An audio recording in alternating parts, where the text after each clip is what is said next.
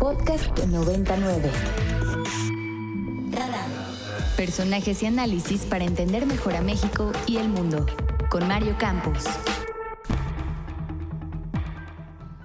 Cero impunidad. Todos los días estamos tratando estos temas en el gabinete de seguridad. Y se está mejorando el sistema de protección federal y lo vamos a seguir haciendo. Esto decía hace un año el presidente del observador ser impunidad, pero lo cierto es que no ha ocurrido así y que pese a las conferencias mañaneras, estas en donde se hace un registro de las detenciones realizadas cada semana por el gobierno federal, pues los problemas continúan en el país y los problemas no solamente son hacia las y los activistas que han sufrido mucho en estos tiempos, obviamente población general en primer lugar, pero también en particular hacia activistas, hacia periodistas, que se ha agudizado en estos tiempos, no es que haya empezado, pero el problema no se ha resuelto al revés. Y ahora también a quienes defienden a los periodistas, como quienes trabajan en el artículo 19 y que han sido objeto también de amenazas. Eh, es el caso de Leopoldo Maldonado, director del artículo 19 para México y Centroamérica, a quien recibimos, como siempre, con el aprecio aquí en Ibero 99. ¿Cómo estás, Leopoldo? Muy buen día. Muy buen día, Mario. ¿Cómo estás? Muchas gracias por el espacio. Oye, pues yo estoy seguro que tú eres el primero en lamentar que, que la noticia seas tú y sea artículo 19, porque ustedes el trabajo que hacen desde hace muchos años es para proteger a otros pero también hoy les toca alzar la voz para, para advertir sobre los propios riesgos a su seguridad. Sí, Mario, de verdad fue una decisión muy difícil porque eh, no nos toca eh, ponernos al centro cuando tenemos un país en donde se mata periodistas a este nivel, ¿no? Uno de los, el año más letal del que tengamos registro eh, es este 2022 no solo en México, sino a nivel regional, hay un nivel de asesinatos sin precedentes, obviamente México encabezando la lista, cuando se agrede a la prensa cada 14 horas, veíamos lo sucedido ayer en Puebla, que es infame, ¿no? Y que es el corolario de una eh, aproximación errada, autoritaria que ha tenido el propio gobernador Barbosa con el trabajo periodístico, así de sencillo pero desafortunadamente esto ocurre dos veces al día en contra de la prensa en alguna parte del país. Y hoy, artículo 19, bueno, desde el jueves, primero de diciembre, decidimos levantar la voz porque nuestro Consejo Internacional, nuestra Junta de Gobierno Internacional, decidió sesionar en México, precisamente por los hechos que les habíamos reportado a lo largo del año, y decidió que había que hablar, eh, pero con ellos aquí que no eh, lo hiciéramos nosotros solos, por así decirlo, como oficina regional eh, de conocimiento público. ¿Cuál ha sido la respuesta del gobierno frente a esto? Pues mira, Mario, lo que lo, lo que es cierto es que el gobierno sabe eh, de todos y cada uno de los incidentes desde antes de hacerlos públicos.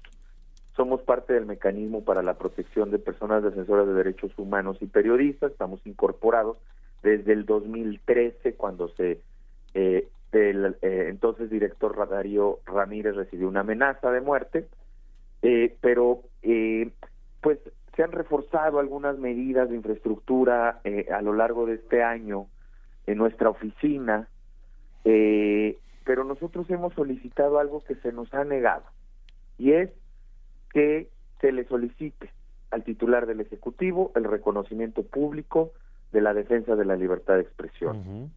Es la medida más barata, Mario, eh, y parece que es la más difícil en este gobierno, porque eh, estamos ciertos de que no es, digamos, eh, una, no hay un nexo de causa y efecto directo entre estas amenazas que yo recibí el día del informe que presentamos el 5 de abril o el resto de las agresiones que han recibido integrantes de nuestra organización, pero que sí se ha generado un ambiente propicio de hostilidad, de violencia de animadversión en contra de la organización a partir de que el 2021 fuimos señalados de manera recurrente, para decirlo así, Mario, como enemigos del gobierno. ¿Señalados por quién? Por el propio presidente de la República.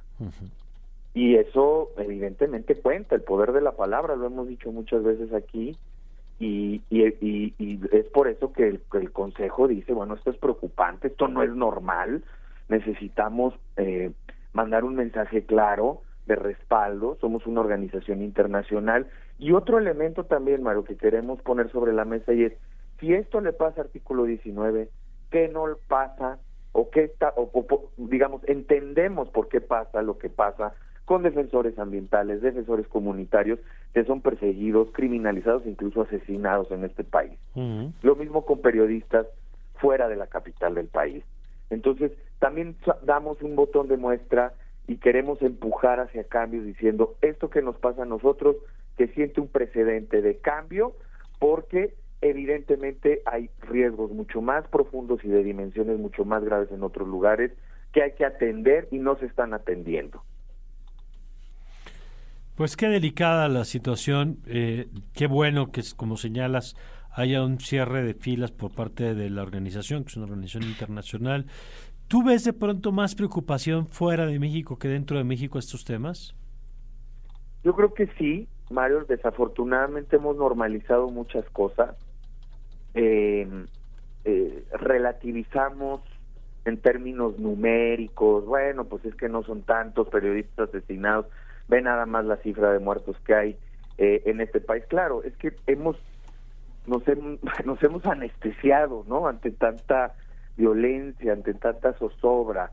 Eh, me parece que, que, eso es riesgoso, porque siento que estamos como en esta metáfora de la rana en el caldero, ¿no? Que se va subiendo el calor y una rana en un caldero de agua no va sintiendo, no va sintiendo hasta que el calor es insoportable y muere, ¿no? Eh, y entonces eso evidentemente nos está pasando y desde fuera sí se ve con mucha preocupación. Y se ve porque también hay gente que conoce lo que está pasando en otras latitudes y dice, cuidado con esto, o a mí me pasó, o este eh, nos está pasando esto que, que, a ustedes les sucede, no lo dejen eh, pasar así nada más, no, no lo normalicen, no volteen a otro lado. Y, y, eso es preocupante, Mario, porque eh, de verdad sí hay cuestiones muy, muy, eh, que, pues, que, tenemos que atender en la región, ¿no? En particular en México. De acuerdo. Pues yo te agradezco, Leopoldo, que nos hayas tomado esta llamada y, como siempre, mantenemos la comunicación si nos lo permites. Claro que sí, Mario. Muchas gracias siempre por el espacio. Te los agradecemos muchísimo. Gracias. No, al contrario, gracias a ti. Leopoldo Maldonado es el director para México y Centroamérica de Artículo 19. Para más contenidos como este, descarga nuestra aplicación disponible para Android y iOS o visita ibero909.fm.